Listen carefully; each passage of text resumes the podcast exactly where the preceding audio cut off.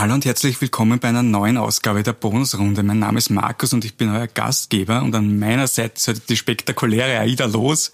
äh, ihr kabarettistisches Talent kann man im Fernsehen, im Internet, auf Bühnen bewundern, auf CDs. Was kann ich da noch dazu ergänzen? Äh, bei Podcasts.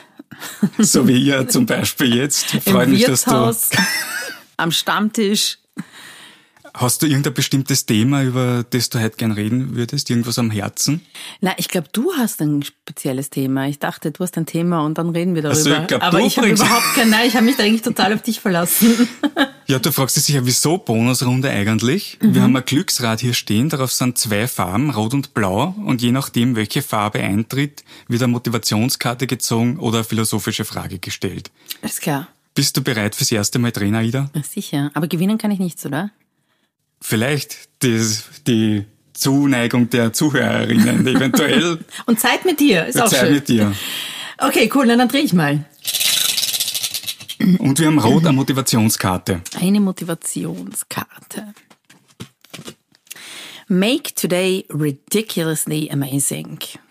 Okay, ähm, die, Farben, die Farben sind urcool, das sind jetzt natürlich die Zuseherinnen nicht, aber es ist so ein orges Grün und so ein Orange-Rot und die Schrift ist so im ähm, Cowboy-Stil braun und ich finde das Wort ridiculous eines der geilsten englischen Wörter. Wieso? Ridiculous. Es, man kann es, man kann so richtig lächerlich aussprechen. Also es ist so ridiculous. Come on, it's ridiculous. It's so ridiculous.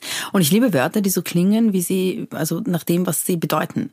Also zum Beispiel im Holländischen, ähm, da bedeutet grantig, sagt man sakreinig. Sakreinig. Und das ist mein favorite holländisches Wort, weil sakreinig klingt viel grantiger als grantig.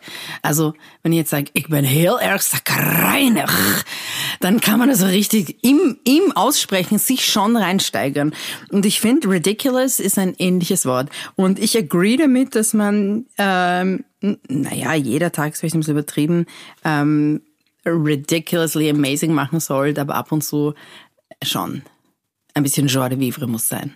Ist ridiculous nicht auch ein bisschen so weniger arg, als wenn man sagt lächerlich? Oder ist das nur so, wenn, kommt mir das jetzt zum Beispiel das nur klingt so einfach vor? cooler. Lächerlich hat irgendwas, hat so was Abwertendes. Ja. Aber ich finde ridiculous hat, hat was Ironisches. Und deswegen mag ich es. It's ridiculously amazing. Es ist eigentlich ein Widerspruch in sich. Auf eine lächerliche Art, großartig zu sein. Aber es macht Ursinn im Englischen. Also wenn du jetzt auf Deutsch sagen würdest, ey, mach deinen Tag lächerlich geil, dann ähm, klingt das eher so lächerlich, also es klingt so abwertend. Es, man kann sich wirklich ernst nehmen, aber ridiculously amazing ist auf, okay, es ist, es ist richtig amazing. Mhm. Dir, da, da gibt's ja immer wieder so Beispiele, aber jetzt fällt mir keins leider dazu ein. Hast du vielleicht eins, so Wörter, die es nur in bestimmten Sprachen gibt? Fällt dir da irgendwie jetzt momentan was ein? Weil das ist mir nur so, Wörter, jetzt kommen wir, weil wir drüber in reden. bestimmten Sprachen. Ich meine, was mir auffällt an Sprachen, ähm, ist, dass es Wörter in anderen Sprachen gibt, die etwas ganz anderes auf einer anderen Sprache genauso ausgeschrieben äh, bedeuten. Zum Beispiel gibt's im Holländischen wieder das Wort deftig und nämlich auch genauso geschrieben deftig wie, wie das deutsche deftig. Und auf Deutsch ist es halt ein, ein Schweinsbraten ist deftig oder Stölzen im Schweizer Haus ist deftig. Aber auf Holländisch bedeutet es edel also wenn man so fein essen geht oder wenn man irgendwie ähm, so die Royals zum Beispiel, die sind deftig. Und das fand ich teilweise irritierend, beziehungsweise auf Holländisch heißt doch wie, also nämlich auch so geschrieben, W-I-E, ähm, wer. Wer wiederum heißt who, wie das wer auf Englisch. Also das fand ich urirritierend am Anfang. Ähm, und musste mich da irgendwie dran gewöhnen. Aber natürlich gibt's immer, in, in, gerade im Persischen gibt's Wörter, die überhaupt keinen Sinn im Deutschen machen. Zum oder Beispiel? zum Beispiel das persische Wort für ähm, Geizhals ist Choschor. Und Choschor bedeutet wörtlich übersetzt, Chos ist der Schas, aber der leise, also der Orge. Und Chor ist der Esser. Choschor bedeutet demnach Furzfresser und es beschreibt einen Menschen, der absichtlich seine Chance zurückhält, weil er nämlich zu geizig ist, um selbst die mit der Welt zu teilen. Erfindest du das jetzt oder ist das? Nein, das ist True Story. Jede, jede Perser und jede Perserin, die jetzt zuhören, wird sagen, ah ja, Jostro, natürlich. Ja, aber das ist ein, ein ich finde ein super, also es ist ja sehr poetische Sprache und bildlich und ich finde einfach ein Furzfresser viel, viel treffender als ein Geizhals. Was hat eigentlich Hals mit Geiz zu tun? Gar nichts. Aber ein Furzfresser, der frisst halt seine eigenen Furze, weil er halt geizig ist. Das macht viel mehr Sinn. Aber woher kommt dein Interesse für so viele Sprachen? Das ist gar kein Interesse, das hat sich einfach ergeben. Also ich konnte mich gar nicht dagegen wehren, weil ich halt natürlich im Teheran geboren bin, natürlich eine, eine also Perserin bin, das meine Muttersprache ist. Dann wir halt nach, äh, nach Österreich ausgewandert sind, dadurch habe ich halt Deutsch gelernt und dann habe ich äh, natürlich in der Schule Englisch gelernt und war dann aber sehr viel in New York, weil, weil wir halt Familie dort haben. Und Französisch habe ich halt, muss ich sagen, kann ich von allen Sprachen am schlechtesten, habe ich so gelernt, halt in der Schule und so. Und Holländisch, ich hatte dann einen holländischen Freund und habe dann auch in Holland studiert und da habe ich dann halt Holländisch gelernt. Aber ich habe mir nie gedacht, ich will jetzt Holländisch lernen oder ich will jetzt Deutsch lernen oder ich muss jetzt, keine Ahnung, ähm, Französisch lernen oder so. Also das habe ich mir schon gedacht, scheiße, ich muss Französisch lernen. Aber es war niemals ein, ein, ein, Interesse, ein überdimensionales Interesse dafür vorhanden. Wenn wir schon ein bisschen so in die Anfänge zurückgehen, kannst du dir an den Moment erinnern, nachdem du gesagt hast, um jetzt um ein bisschen mehr zu deiner Arbeit zu kommen, mhm. wo du gesagt hast, wow, jetzt werde ich Kabarettistin? Hm, auch das habe ich eigentlich nie, auch das ist mir passiert, viel mehr, als dass ich das entschieden habe für mich. Ähm, ich war damals Schauspielerin, also ich wollte unbedingt Schauspielerin werden ähm, und habe in der Schauspielschule auch immer die ganzen dramatischen Figuren, Rollen gespielt. Also ich wollte einfach eine großartige äh, Phaedra sein oder Medea oder ganz Orgen, ganz Orgen Frauenfiguren. Ähm, und meine LehrerInnen haben immer zu mir gesagt, mach was Lustiges, mach doch was Lustiges. Und ich habe das fast als Beleidigung empfunden. Ich weiß, was, was heißt, mach was Lustiges? Bin ich ein fucking Clown oder was meinst du damit? Ich will mit der sein und so. Und habe das mega ignoriert. Und, ähm, und dann war es tatsächlich so, dass selbst bei den dramatischen Rollen es einfach so unfreiwillig lustig oft war. Und ähm, naja, und dann habe ich halt, war ich halt fertig mit der Schule und dachte, okay, hier bin ich, wer will mich? Ich war naiv genug zu glauben, dass mich alle wollen und es wollte mich halt genau niemand, also so gut wie niemand, sehr wenige. Und wenn dann halt auch nur für Rollen, die halt ähm, super typbesetzt sind und ich halt irgendeine, keine Ahnung, Terroristin, Putzfrau, Taxi, irgendeinen gebrochenen Deutsch, irgendeinen Scheiß daher stammeln musste und mir dann gedacht habe, dafür habe ich eigentlich nicht Schauspiel studiert und dann bin ich in die Gastro gegangen und dann habe ich mit einem Freund von mir ein Lokal gehabt und der ist 40 geworden, das war ein Musiker. Und der hat zu mir gesagt, der hat ein Konzert gemacht im 10. Bezirk in irgendeinem Köller und meinte, du mach doch Vorprogramm Stand-up-Comedy. Und ich weiß noch, so laut habe ich noch nie gelacht in meinem Leben. Ich habe gesagt, Stand-up-Comedy, das ist die Kön was was heißt, wenn spinnst du? Das kann ich nicht. Und der hat gesagt, ja, doch, du unterhältst immer unser ganzes Lokal, warum warum dann nicht gleich am Publikum? Und dann habe ich halt so ein kleines Set geschrieben und ähm, er war Tiroler, ich kann mich erinnern, ich bin damals auf die Bühne gekommen und habe ihn parodiert einfach und ähm, die Leute fanden das sehr lustig, aber die waren auch schon ziemlich angstoffen. Ich war stocknüchtern und bin von der Bühne runter und es war einfach eine totale Offenbarung eigentlich. Also auch eine neue Erfahrung, weil ich als Schauspielerin überhaupt nicht auf Lacher hingewiesen, also angewiesen war. Darum geht's ja überhaupt nicht. Und ähm, ich das total unterschätzt habe, was das in jemanden auslöst, wenn diese Reaktion, ja, nämlich das spontane Lachen so unmittelbar ist und so eine, ein, also ein Feedback in der Sekunde. Und ja, und da habe ich einfach Blut geleckt und habe mir gedacht, vielleicht sollte ich es mal von einem Publikum probieren, das nicht vollkommen angstoffen ist. Und habe es dann auch gemacht und das hat dann wieder funktioniert und so habe ich mich eigentlich so Schritt für Schritt da ein bisschen so angetastet, wie so ein Kätzchen an einen warmen Ofen, ob ich das will, kann. Aber es hat mich halt schon gereizt. Und ja, here I am. Als Laie frage ich jetzt, was, was ist der Unterschied eigentlich zwischen dem Stand-up und wenn man jetzt ein normales Kabarettprogramm spielt? Was ist da eigentlich der groß? Kannst du das irgendwie festmachen? Nein, ich meine, Stand-up ist halt, ähm, es wirkt zumindest spontaner. Ich glaube, es ist tatsächlich alles immer durchgetaktet, minutiös. Ähm, Kabarett ist, ähm, also Stand-up ist auch viel interaktiver, würde ich sagen, und ähm, nicht unbedingt politisch. Also kann, muss aber nicht. Ähm, ja, und es ist halt auch nicht so lang. Also ein Kabarettprogramm in Österreich dauert halt zumindest eineinhalb Stunden bis zwei Stunden. Und Stand-up, das kann einfach Bits auch sein. Das kann einfach ein, ein, ein Set sein, eine Nummer einfach von zehn Minuten. Und ich meine, es kommt halt auch alles aus dem Amerikanischen, wo es, viel mehr eben diese Stand-up-Community ähm, einfach etabliert ist und es viel mehr diese Mixed-Shows gibt, wo dann einfach zehn Leute spielen und jeweils Stand-up-Bits vorbereiten. Und ähm, ja. Gibt es da unterschiedliche Herangehensweisen, aber wie du agieren musst auf der Bühne selbst? Äh, äh, weiß es nicht. Ist das so oder ist es eigentlich vom Arbeiten her dann für dich das Gleiche, wenn du auf der Bühne selbst stehst? Wenn's Nein, es ist natürlich vom also ich meine, das Endziel ist natürlich immer, Menschen zum Lachen zu bringen.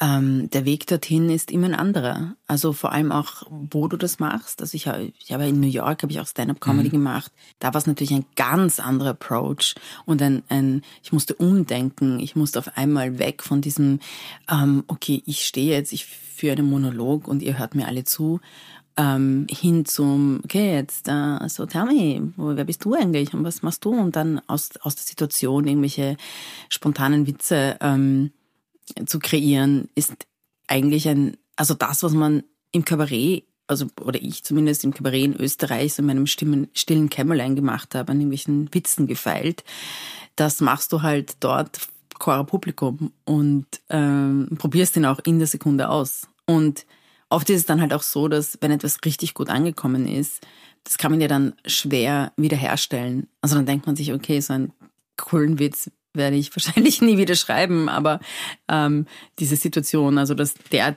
zufälligerweise genau das sagt, das kann man ja schwer ähm, reproduzieren. Mhm. Ja, das frage ich mich dann auch oft immer, wenn ich da so bewundernd auf die Bühne schaue und äh, Leute ihre Programme abspielen. Wie, wie ist es dann eigentlich, ähm, wie, wie wiederholt man dann diese wie sagt man, Pointen oder was, was ist die korrekte Bezeichnung? Eben so, dass man dorthin kommt, dass die Leute lachen. Auch für einen selber, mhm. denke ich, denk ich mir, ist das schwierig, weil du sagst, das Wiederholen ist, ist so im Freien schwierig. Wie, wie, also was ist mein, da die Kunst dahinter? Ähm, das Wiederholen, das ich gemeint habe, ist, dass man Crowdwork macht, also mit dem Publikum sich unterhält und der irgendwas sagt, worauf man dann etwas Lustiges sagt und das zu reproduzieren ist natürlich schwer, weil am nächsten Tag sitzt ja nicht mehr der drin und sagt was ganz anderes. Ja.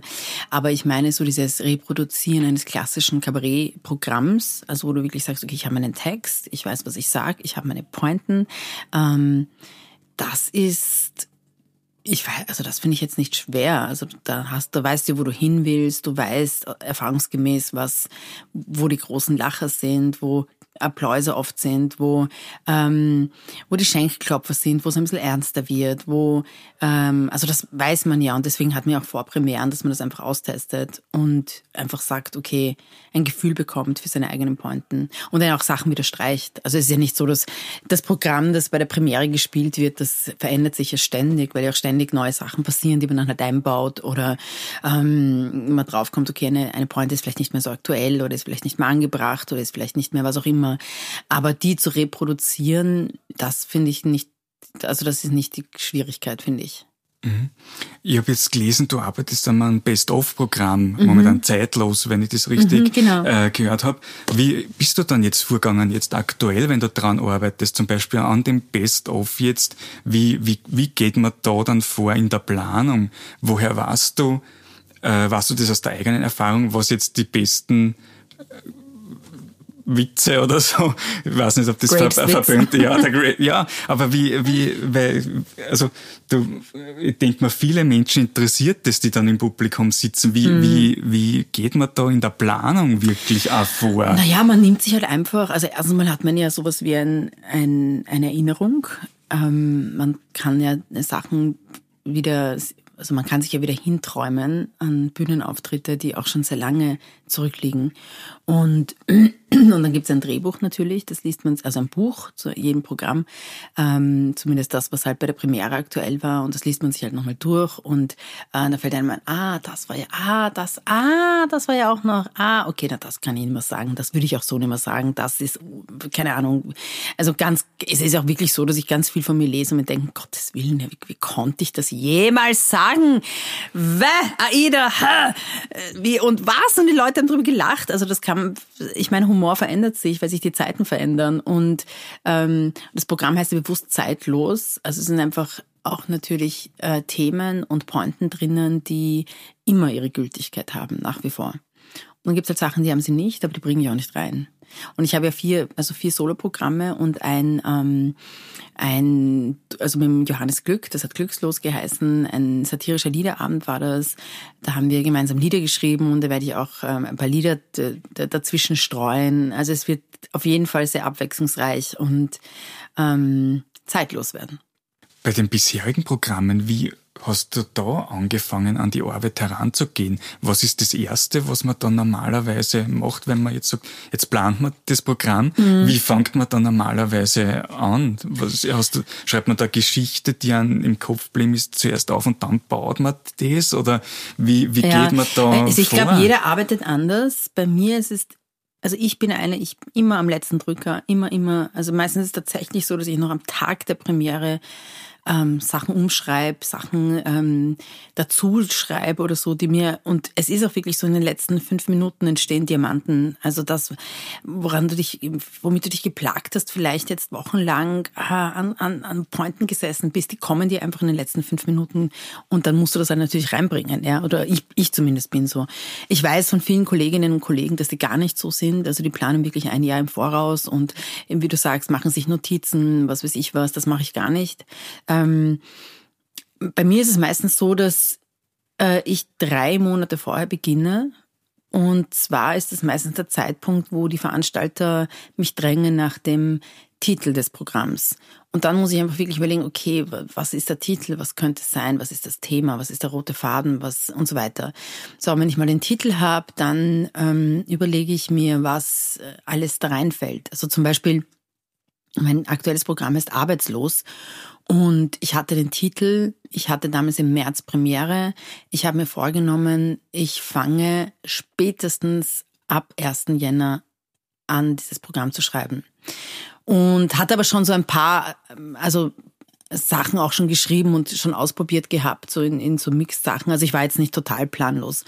Und habe dann aber mh, mm, kurz vor Weihnachten, also am 23. Dezember, hatte ich dann einen Blinddarmdurchbruch und bin über Weihnachten im Spital gelegen und es war ziemlich dramatisch. Und es war Corona noch dazu, also ich war alleine, es konnte mich niemand besuchen, ich hatte Todesangst, ich hatte irgendwie, es war urschier. Und ähm, und dann habe ich meinen Mann gebeten, dass er den Laptop beim Portier abgibt und habe dann, ich glaube, ich am 25. oder 26. Dezember begonnen, dieses Programm zu schreiben, ausgehend davon, dass ähm, der Blinddarm ja eigentlich das arbeitsloseste Organ in unserem Körper ist und dass ausgerechnet der explodieren muss ähm, und mich in Lebensgefahr bringt, ist eigentlich äh, ziemlich skurril.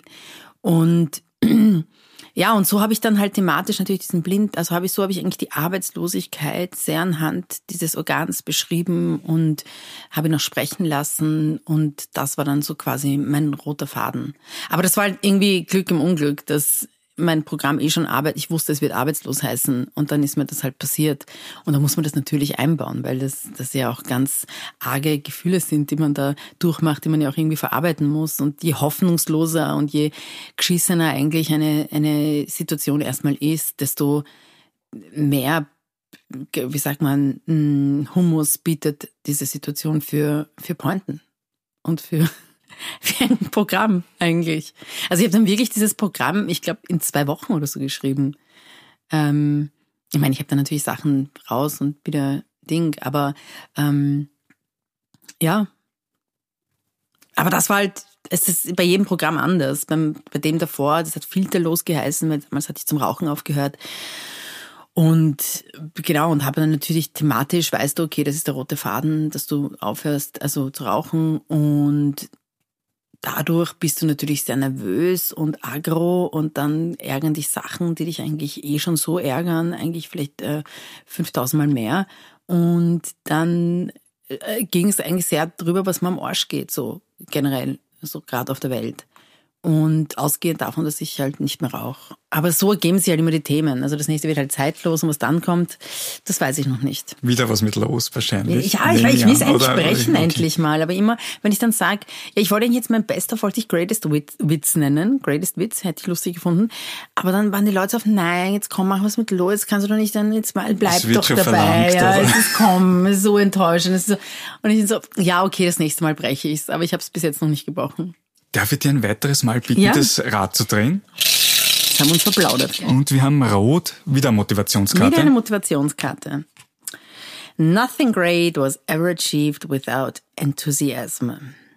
Ich weiß nicht, bei mir ist es eigentlich immer so die Wut, die mich so zu großartigen Dingen treibt. Also immer wenn ich das Gefühl habe, ich werde ungerecht behandelt mm, oder ja, eigentlich ist es dieses, dieser Gerechtigkeitssinn, dann werde ich so, so wild und wütend. Und das treibt mich eher zu, ähm, zur Veränderung. Und Veränderung ist natürlich auch dann, äh, gibt Potenzial für eben the great things. Aber Enthusiasmus, ja, natürlich brauchst du Enthusiasmus, aber ich meine, ich glaube generell, du kannst sowieso nur große Dinge machen, wenn du jetzt dich nicht zwingen musst. Also ich glaube, in dem Moment, wo du dich zu etwas zwingen musst oder dir nicht sicher bist, kannst du es auch gleich bleiben lassen. Also das wird eh nichts.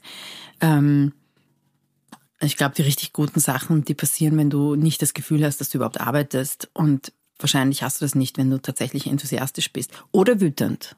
Also ja, I agree. Und bist du selbst eigentlich eine Person, die auch oft solche Motivationssprüche anwendet und gegenüber und andere Menschen damit. Live, life, laugh. ähm, nein, wenn ich was anbringe, dann sind das eher so persische Sprichwörter oder so oder poetische. Und ich zitiere meine Mutter, die sagt immer so großartige Sachen. Ähm, aber das sind, jetzt keine, keine Motivationssprüche, würde ich sagen. Was ist da der Unterschied zwischen den persischen Sprüchen und solchen Sprüchen? Gibt es da einen Unterschied? Oder? Ja, die haben, also ich meine, die persischen Sprüche, die haben immer was Poetisches. Und die haben, die leben von Bildern, ja, die man kreiert mit ganz, ganz einfachen äh, Schlagwörtern. Und da, also ich meine, wenn ich das jetzt so lese, make today ridiculously amazing oder nothing great was ever achieved und so weiter. Ja, eh, eh, ja, eh, ja. Aber es ist jetzt nicht, ich habe jetzt keine Bilder im Kopf, mir fällt jetzt nicht diese äh, eine Erfahrung ein oder so, sondern ich denke mir, ja, eh, ja, ich meine, wissen wir eh alle, aber ich meine, ja, Außerdem, ich finde, diese ganzen, mir geht es auf die Nerven, eigentlich diese Motivationssprüche, wenn dann Leute auf, ähm, auf Instagram irgendwelche Fotos von sich posten, die, wo es wirklich nur darum geht, Likes zu erhaschen und dann steht aber drunter nicht einmal wirklich so originelle oder originale Gedanken zumindest, sondern halt irgend so ein, eben so ein Motivationsspruch. Ich mir, ja, naja, hättest halt vielleicht zwei Minuten wirklich was Ehrliches über dich gesagt, dann würde ich sogar liken, aber also ich finde es auch total überheblich äh, zu glauben, dass wir alle ständig gut drauf sein müssen, weil das suggerieren ja diese ganzen Motiv Motivationssprüche, dass wir ständig die beste Version deiner selbst sein müssen und ständig glücklich sein müssen und ständig, ähm, keine Ahnung, höher, weiter, schneller und so. Das, das stimmt ja alles. Das ist ja alles ein Irrglaube. Also ich finde es auch überheblich. Ich finde, eigentlich ist es voll okay, eh die meiste Zeit eher so nicht gut drauf zu sein, vielleicht sogar depressiv zu sein, aber dann halt ab und zu mal so einen Glücksmoment zu erleben, das reicht mir vollkommen. Also Glück überfordert mich auch ein bisschen, so in einem Übermaß. Da frage ich mich immer gleich, habe ich das verdient?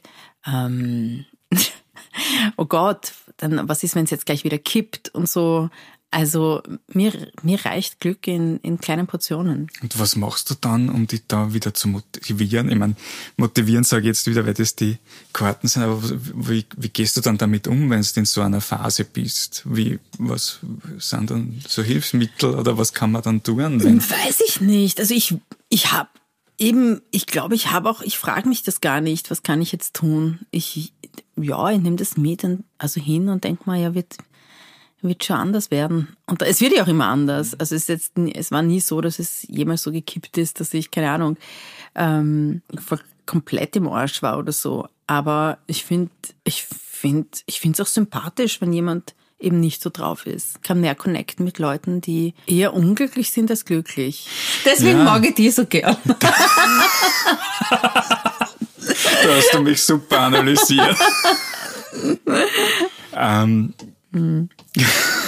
Ich finde auch zum Beispiel, dass, dass die, also das Pointen, mich stört das auch, diese Eindimensionalität, die ich oft äh, mitbekomme bei ähm, gerade so einer Comedy. Das ist einfach, es ist einfach eindimensional. Also es gibt keine Ebene drunter, die eigentlich sehr, sehr tragisch ist. Also für mich funktionieren Pointen am besten in dem Moment, wo einfach Tragik der Komik so ein High Five gibt. Das ist für mich lustig. Das finde ich persönlich lustig. Etwas, was mich überrascht, womit ich jetzt vielleicht in, in dieser Mini-Depression oder halt wieder gleich aufgebaut ist, nicht gerechnet hätte oder so. Aber ich finde eigentlich die Sachen am lustigsten, wenn es eigentlich erst einmal wirklich geschissen ist. Und dann wird es halt lustig. Hm aber nicht umgekehrt und nicht nur lustig und nicht nur, also jetzt auch in meinem Programm irgendwie, ich fände es total ähm, mh, mm, vermessen, auch, aber auch irgendwie scheinheilig, so zu tun, als wäre eh gerade alles leibernd. Also ich nehme die Leute in meinem Programm arbeitslos sehr bewusst auf eine ähm, Reise wo, also wo ich sehr bewusst wohin gehe, wo es weh tut, wo man vielleicht sich selbst auch reflektieren muss.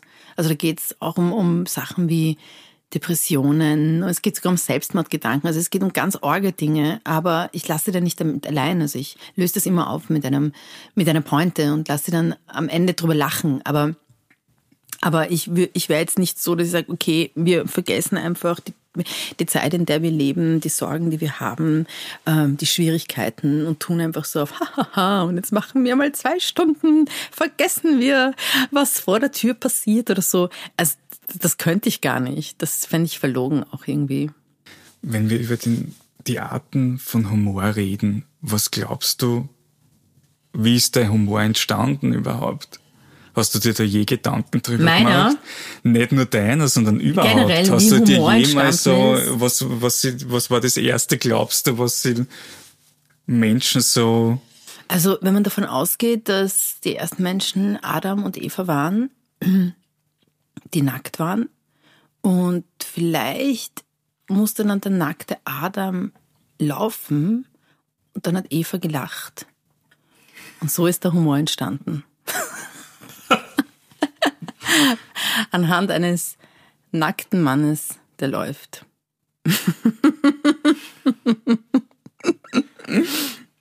Du hast ja erzählt, du hast Stand-up in den USA gemacht. Hast du da Unterschiede erkannt in, in, in die Länder, in den Ländern, in denen du aufgetreten bist? Total, wie, ja. wie die Humor empfinden? Was sind da für Unterschiede? Also in Amerika, da ist man irgendwie, die sind wie kleine Kinder. Also die muss man wirklich, die sind da, die wollen, aber du musst die wirklich, also von der ersten Sekunde bis zur letzten unterhalten. Und wenn du das nicht tust, sind sie weg. Und in Österreich sind es eher alles so alte Seelen.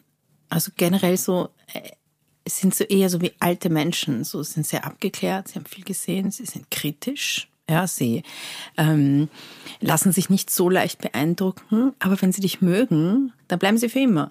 Also ich würde sagen, es ist tatsächlich genau konträr, das amerikanische und das österreichische Publikum.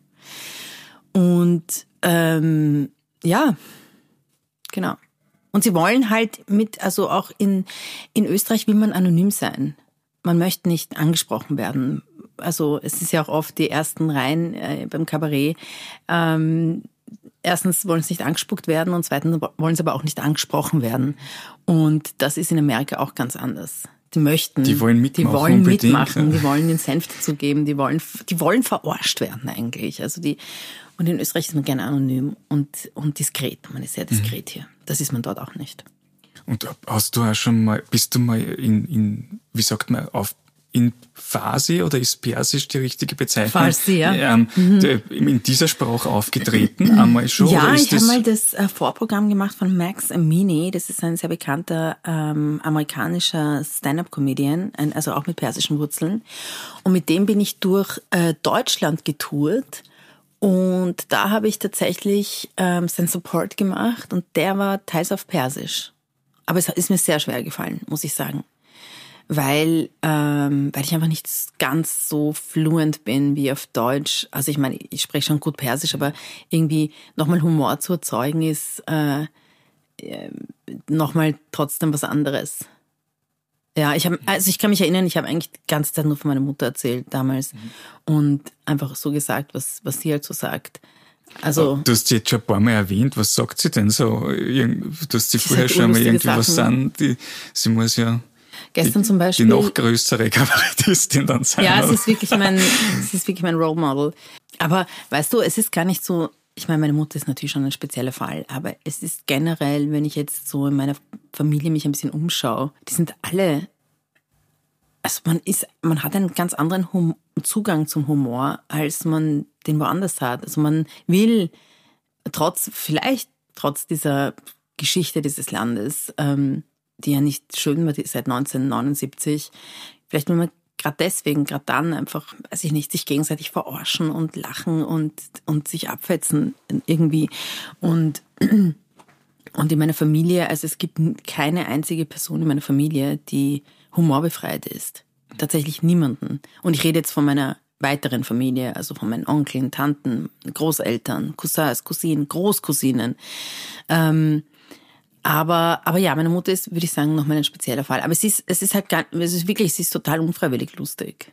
Also zum Beispiel, unser Hausarzt, habe ich immer schon gewusst, ist, es ist ein Rassist. Ich habe immer schon gedacht, das ist ein Rassist. Und sie wollte mir nicht glauben. Sie wollte mir nicht glauben. Und jetzt ist sie vor kurzem gekommen und hat sie, hat sie mich angerufen und hat gesagt, äh, Aida, du hast doch recht. Die, die Dr. Berger ist ein Rassist habe ich gesagt, Mutti, ich habe dir das die ganze Zeit gesagt, aber wieso? Was ist passiert? Dann hat sie gesagt, ich, du weißt du, ich habe ja seit Jahren habe ich äh, Schildkrötenunterfunktion und ich bin zu die Doktor gegangen, zu die Dr. Berger, habe ich gesagt, Herr Dr. Berger, helfen Sie mir bitte, meine Schildkröten gehen zu langsam. Und da hat er gesagt, da müssen Sie zum Tierarzt. Habe ich gesagt, er ist wirklich ein Rassist.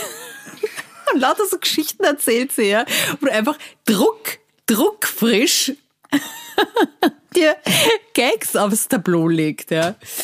Aber und dann ist aber auch so wieder so poetisch. Ähm, zum Beispiel einer der poetischsten Sätze, die ich je gehört habe, äh, im Zusammenhang damit, dass jemand das Deutsch meiner Mutter korrigiert hat, war ihre Antwort, nämlich, wissen Sie, meine Deutsch hat keine Kindheit.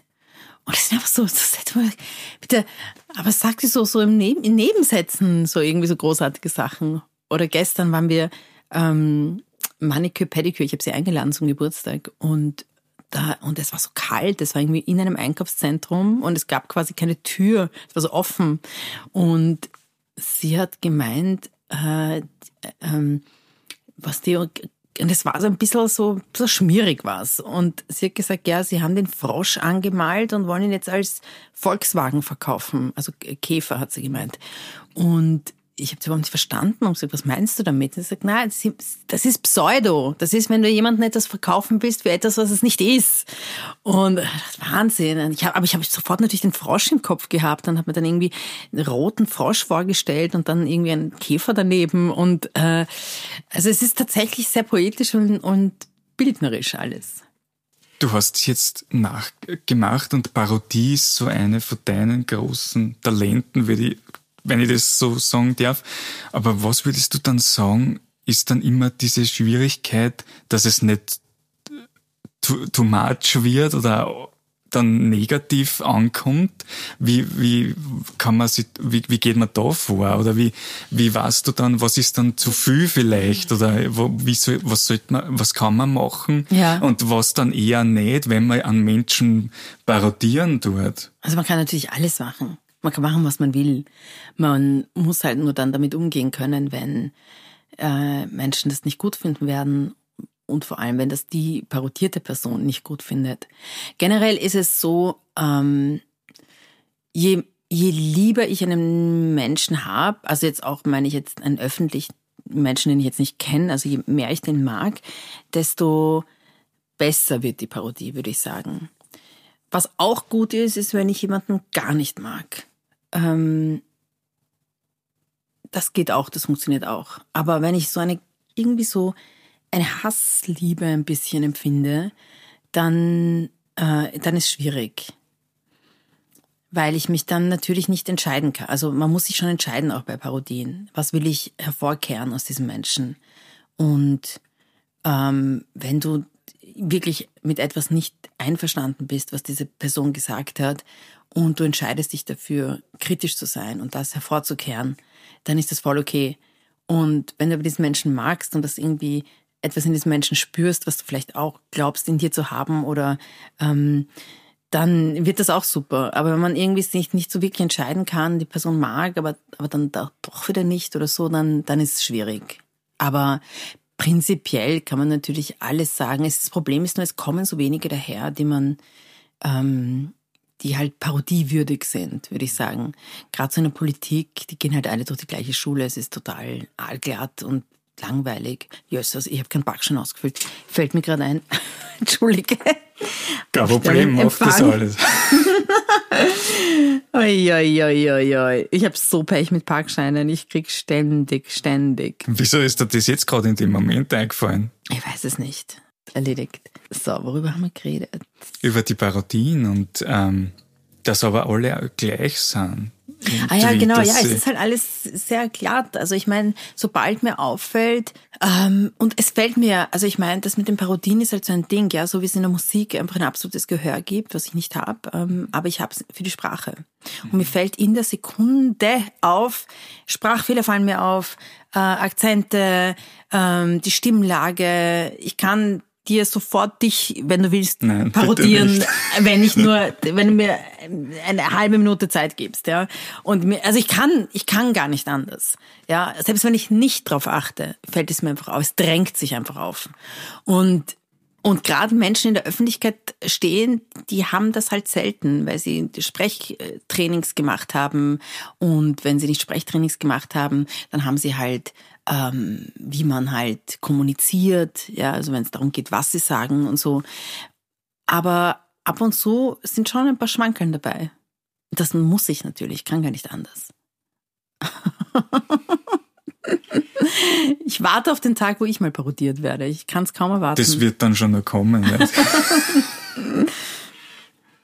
die trauen sich nicht mit dir zu messen, glaube ich, die Menschen, also mit deinen Qualitäten. Seid ruhig, tut nur, kommt nur, kommt nur. Darf ich dir ein letztes Mal bitten, Aida, das Rad zu drehen? Ja. Und wir haben jetzt blauer philosophische Frage. Eine philosophische Frage. Sind das zwei Menschen nebeneinander auf einem Auto oder was soll das sein? Zeig mal her, was ist was da ist drauf? Das? Ja, ja, ich glaube, die liegen da Zwei Personen liegen auf einem Auto. Das ist auch ein Frosch, den Sie einen Volkswagen Wahrscheinlich. verkaufen Aber wollten, es geht oder? mehr um die Frage auf der Rückseite. Wer ist dein größtes Vorbild? Wow, wer ist mein größtes Vorbild? Hm. Äh, mein Onkel. Mein Onkel ist mein größtes Vorbild. Der lebt in New York, ist Kinderpsychiater und ähm, er ist wie Miranda, nämlich Miranda ist sein größtes Vorbild. Miranda von uh, The Devil Wears Prada. Und ähm, tatsächlich ist es auch so, dass wenn ich dort bin, ähm, den ersten Tag vertreiben wir uns mit Dialogen aus diesem Film. Also äh, er muss, er ist dann natürlich Miranda und ich bin dann die ähm, wie heißt sie eigentlich? Ich weiß gar nicht, wie sie heißt. Die andere ist Emily, aber sie heißt, weiß ich jetzt nicht. Und dann muss ich so Sachen sagen wie, I could never do what you did to Nigel. Und dann sagt er, you already have to Emily. Und, und dann fetzen wir uns halt Uhr ab und so geht es irgendwie den ganzen Tag. Aber er ist mein größtes Vorbild, weil ich, äh, also erstens mal ist er mein Seelenverwandter. Ich glaube, ich, ich glaube, man kann sagen, er ist der Mensch, der mir von allen Menschen auf der Welt am nächsten steht. Ähm, und ich mag die Art, wie er denkt. Ich mag die Art, wie er, ähm, wie er Entscheidungen trifft. ähm, wie er sich kleidet, wie er einfach auf, wie er einfach, ja, sein, wie sagt man, wie heißt dieses Wort auf Französisch? Hm, es fällt mir jetzt nicht ein. Die Art zu leben. Ja, mhm. das ist, genau, das ist das, was ich wirklich mag an ihm. Und außerdem ist er halt, ähm, also er ist in New York und wir sind 1985 nach, nach Wien gekommen und er hat damals seit 1985 besucht er uns zweimal im Jahr. Also kannst du dir ausrechnen, wie oft er schon da war. Und er hat einfach nie, nie, nie, nie irgendwas von mir verpasst. Also war es ein, äh, wie ich fertig war mit der Schauspielschule, wie ich das fertig gemacht habe, wie ich geheiratet habe natürlich, ähm, als meine Tochter auf die Welt gekommen ist, die erste. Also er war immer da und er, er ist sehr, ich meine, er ist einfach New Yorker, er ist sehr busy und er kommt auch immer nur für zwei Tage, also fliegt quasi einen halben Tag her, dann ist er im Chatlag, ist ihm wurscht, bleibt zwei Tage und dann fliegt er wieder zurück. Und ähm, ich glaube, jetzt, wo ich drüber nachdenke, was ich am meisten an ihm mag, ist, wie er mit Menschen umgeht, die er liebt. Also mit mir auch, unter anderem. Und ähm, was er bereit ist, zu emotional zu geben und ähm, zeitlich zu geben und ja, ja, deswegen ist er mein größtes Vorbild. Also ich möchte auch mal so sein wie er. Ich möchte auch, ich möchte auch irgendwie, wenn ich, keine Ahnung, wie alt ist er jetzt? Wahrscheinlich Mitte 70 oder so. Oh Gott, er wird mich hassen, wenn ich das jetzt sage. Bitte vergesst, okay, bitte schneid es raus. Keiner darf wissen, wie alt er ist, okay? Ich glaube, er ist nicht einmal Mitte 70. Ich glaube, er ist jünger. Ich weiß es gar nicht. 74 vielleicht. Ähm, da möchte ich auch so zufrieden sein wie er. Da möchte ich noch immer meinen Beruf ausüben. Also er ist noch immer, er arbeitet, also der steht auf um, um neun in der Früh, geht raus und kommt um zehn am Abend wieder zurück und hat einfach einen Klienten und eine Klientin nach der anderen. Ähm, so sehr liebt er seinen Beruf und so sehr kann er sich natürlich auch Dinge leisten. Und äh, ich möchte das auch, ich möchte auch, wenn ich mal 70 bin, auch noch so sehr meinen Beruf lieben und mir alles leisten können, was ich möchte und gleichzeitig ähm, meine Prioritäten so setzen, dass ich Menschen, die ich liebe, nicht vernachlässige. Deswegen ist er mein Vorbild. Dann habe ich zum Abschluss noch zwei Fragen für dich. Ja, bitte. Die erste ist, wann hatte jemand zuletzt ein Vorurteil über dich und wie wurde das beseitigt oder wurde es überhaupt beseitigt? Wann hatte zuletzt jemand ein Vorurteil? Hm. Also ich meine, definiere Vorurteil. Das ist in deinem jetzt, äh, deinem ist, Bereich. Es ist natürlich, was ich natürlich ganz, ganz oft höre und lese vor allem auch, ähm, ist dieses, sobald ich mich politisch äußere oder natürlich nach jeder Parodie, die ich mache, ähm, kriege ich ganz viele Nachrichten, die so in die Richtung gehen, ja, Geh zurück in den Iran. Dort weiß man, wie man mit so goscherten Frauen wie dir umgeht oder so. Also, aber das kann ich ja nicht ernst nehmen. Also das ist ja, äh, das ist natürlich ein Vorurteil, aber es ist einfach, ja, also das ist einfach Vorselektion. Das höre ich gar nicht. Ähm, dass mich wirklich so jemand ins Gesicht irgendwie was sagt, ähm, passiert auch sehr selten, sehr selten sogar. Und wenn, dann ist es lustig, finde ich. Also zum Beispiel neulich hat mich jemand gefragt, wo ich herkomme und ich habe gesagt, ich komme aus Persien. Und dann hat er gesagt, ich mir denkt, dass du nicht von da bist. Weil so braun wird man bei uns nicht. Ich fand das so lustig. Und dachte, na ja, gut, ich meine, politisch gesehen braucht man nicht reden, ja, über wie braun man hier werden kann. Aber ähm, er hat natürlich recht, so braun wird man bei uns nicht. Und außerdem ist es ein bisschen klimaverleugnend, habe ich mir auch gedacht. Aber ich finde das eher lustig, als dass es mich jetzt wirklich kränkt oder so. Und dass jemand dir das ins Gesicht sagt, das passiert tatsächlich selten, aber man spürt's halt. Ich glaube auch, dass ich, auch so in den 80ern oder, oder was weiß ich, ja, ich habe das selten gehört, ja, so du, Tschusch oder irgend sowas, ja, aber ich habe halt gespürt, und ich habe das aber immer persönlich genommen. Und ich wünschte, jetzt mit meiner Erfahrung, mit meinem Wissen, ich könnte mir, dem kleinen Mädchen damals, das sich fragt, warum, warum mögen die mich nicht oder warum ähm, darf ich nicht mitmachen oder warum, ähm, was auch immer, diesem kleinen Mädchen so auflösen kann, das bist nicht du. Es ist nicht deine Person. Es ist einfach, es sind einfach die Vorurteile. Äh, ja, und ich finde das aber eigentlich fast grausamer, wenn man das gar nicht so gesagt, weil ich meine, in dem Moment, wo etwas ausgesprochen ist, kann man nicht drüber reden. Ja, man kann ja Gegenargumente bringen, man kann was Schlagfertiges sagen, man kann was Lustiges sagen, man kann irgendwie den anderen entlarven. Ich finde, das ist ja gar nicht so schlimm. Aber was grausam ist, ist, dass das ja auf ganz anderen subtilen Ebenen passiert. You're stuck with yourself und fragst dich, warum kriege ich das nicht? Oder warum darf ich das nicht? Oder warum ist man zu mir irgendwie anders als zu jemandem anderen, der in der gleichen Ding ist und vielleicht das gleiche möchte oder so. Aber wann ich das zuletzt mitbekommen habe, ich weiß es gar nicht. Ich, ich glaube, es ist auch etwas, was immer mitschwingt und immer mitschwingen wird, womit ich, also ich habe das akzeptiert. Und ich meine, ich finde auch bei der, bei der aktuellen politischen Lage, ähm, der Rechtsdruck ist nun mal enorm. Und gerade heute, wenn man nach Holland schaut, ähm, hat gewonnen, oder ich meine, das letzte, was ich gelesen habe, war, dass, dass zumindest, dass sich das so abzeichnet.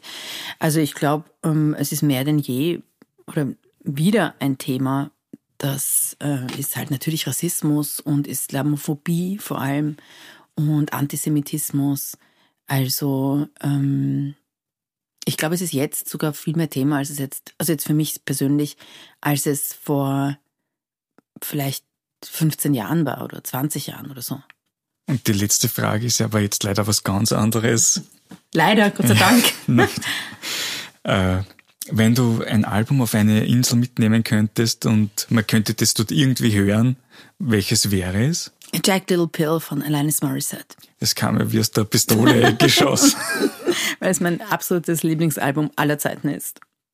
Aida, vielen Dank fürs Kommen. Danke Es hat mich sehr gefreut, sehr gerne. Schaut euch Kabarets, Kabarettprogramme von Aida an. Schaut euch ihre Show auf Join an. Genau, am 9.12. spiele ich in der Kulisse. Äh, da gibt's noch Karten. Und äh, genau, und die Premiere ist dann im März, ich glaube am 5. März von Zeitlos, auch in der Kulisse. Und bald habe ich ein Kabarett Benefiz, das Comshow, diesmal, also heuer schon zum zweiten Mal, äh, zugunsten der St. Anne Kinderkrebsforschung. Und da habe ich ein super Line-up. Es kommen Alfred Dorfer, Klaus Eckel, ähm, Benedikt Mittmannsgruber, Caroline Athanasiadis, Steffi Stankovic, Christoph und Lollo und ich. Es wird großartig und es gibt nicht mehr ganz so viele Karten, also schnell sein. Perfekt, geht's alle dorthin. Wir hören uns bei der nächsten Ausgabe der Bonusrunde. Vielen Dank fürs Zuhören. Bis zum nächsten Mal. Tschüss.